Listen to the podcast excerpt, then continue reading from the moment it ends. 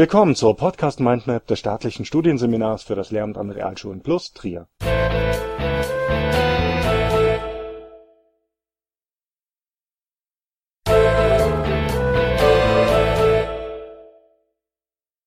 Mit dem Thema Was charakterisiert eine erfolgreiche Gruppe? Die fünf Gelingensbedingungen kooperativen Lernens.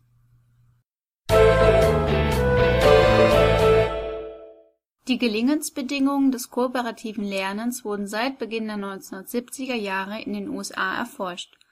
Die Gebrüder Johnson haben in umfassenden empirischen Untersuchungen fünf Bedingungen, die auch als Basiselemente bezeichnet werden, herausgestellt, die nachfolgend kurz erläutert werden.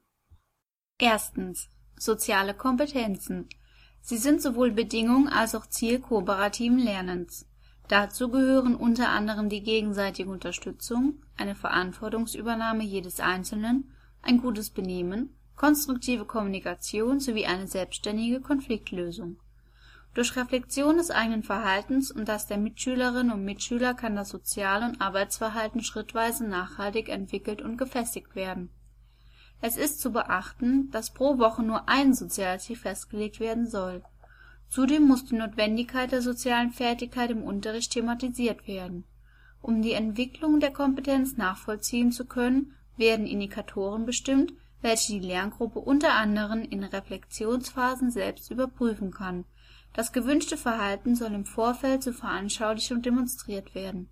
Der nächste Schritt ist die Einübung der sozialen Fertigkeit im Unterricht sowie die anschließende Reflexion.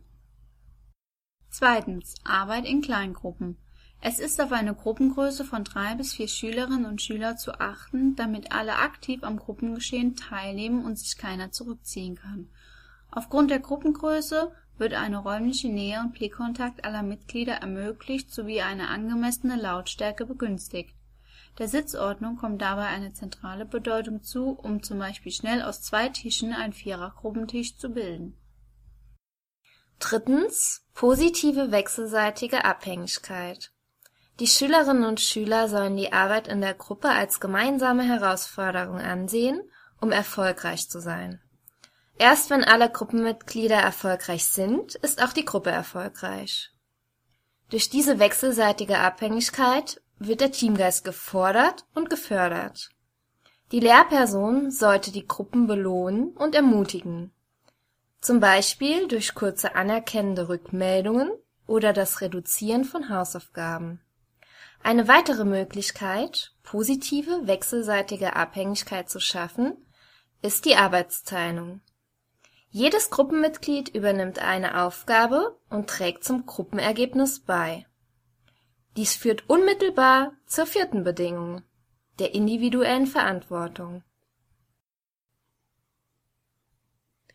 Sie liegt vor, wenn jedes Gruppenmitglied seinen Anteil an der Gruppenarbeit erledigt und jeder in der Lage ist, das Gruppenergebnis zu präsentieren und dadurch den persönlichen Lernfortschritt aufzuzeigen.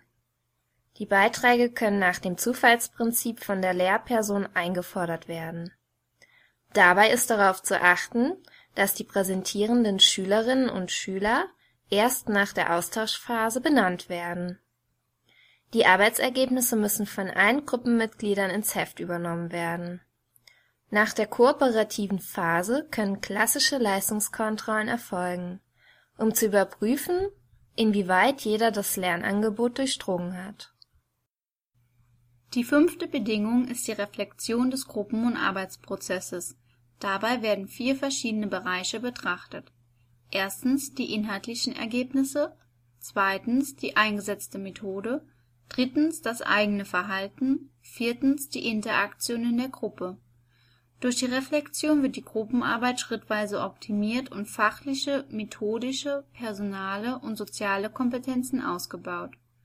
Zur Selbst und Fremdeinschätzung der Mitarbeit in der Gruppe können Reflexionsbögen eingesetzt werden durch dieses Verfahren lernen die Schülerinnen und Schüler sowohl über ihr eigenes Verhalten zu reflektieren als auch sich aus der Sicht eines anderen zu sehen und die Selbsteinschätzung damit abzugleichen.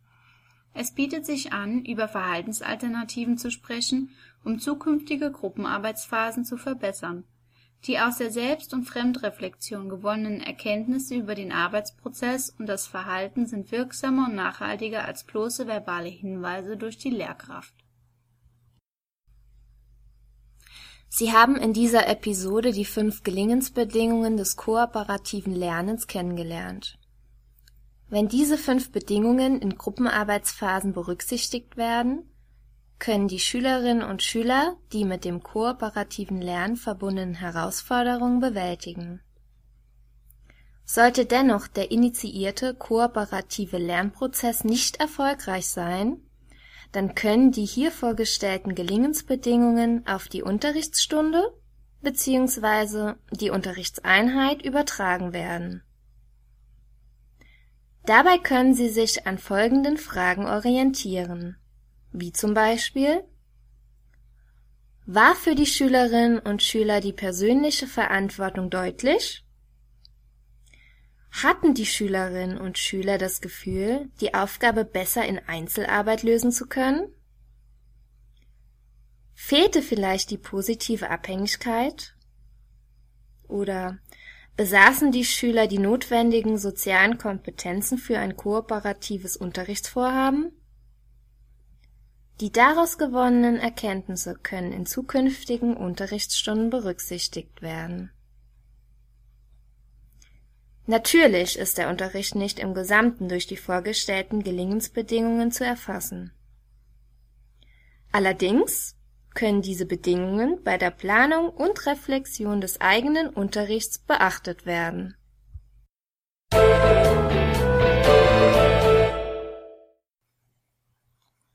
Brüning und Saum 2009 Erfolgreich unterrichten durch kooperatives Lernen Strategien zur Schüleraktivierung. Verlag NDS aus dem Kapitel 8.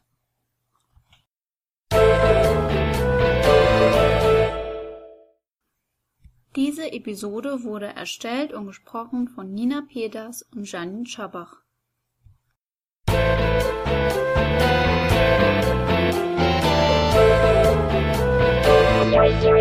Das war eine Folge der Podcast Mindmap Schule des staatlichen Studienseminars für das Lehramt an Realschulen plus Trier. Wenn Sie an weiteren Inhalten rund um das Themengebiet Schule interessiert sind, googeln Sie einfach Staatliches Studienseminar für das Lehramt an Realschulen plus Trier.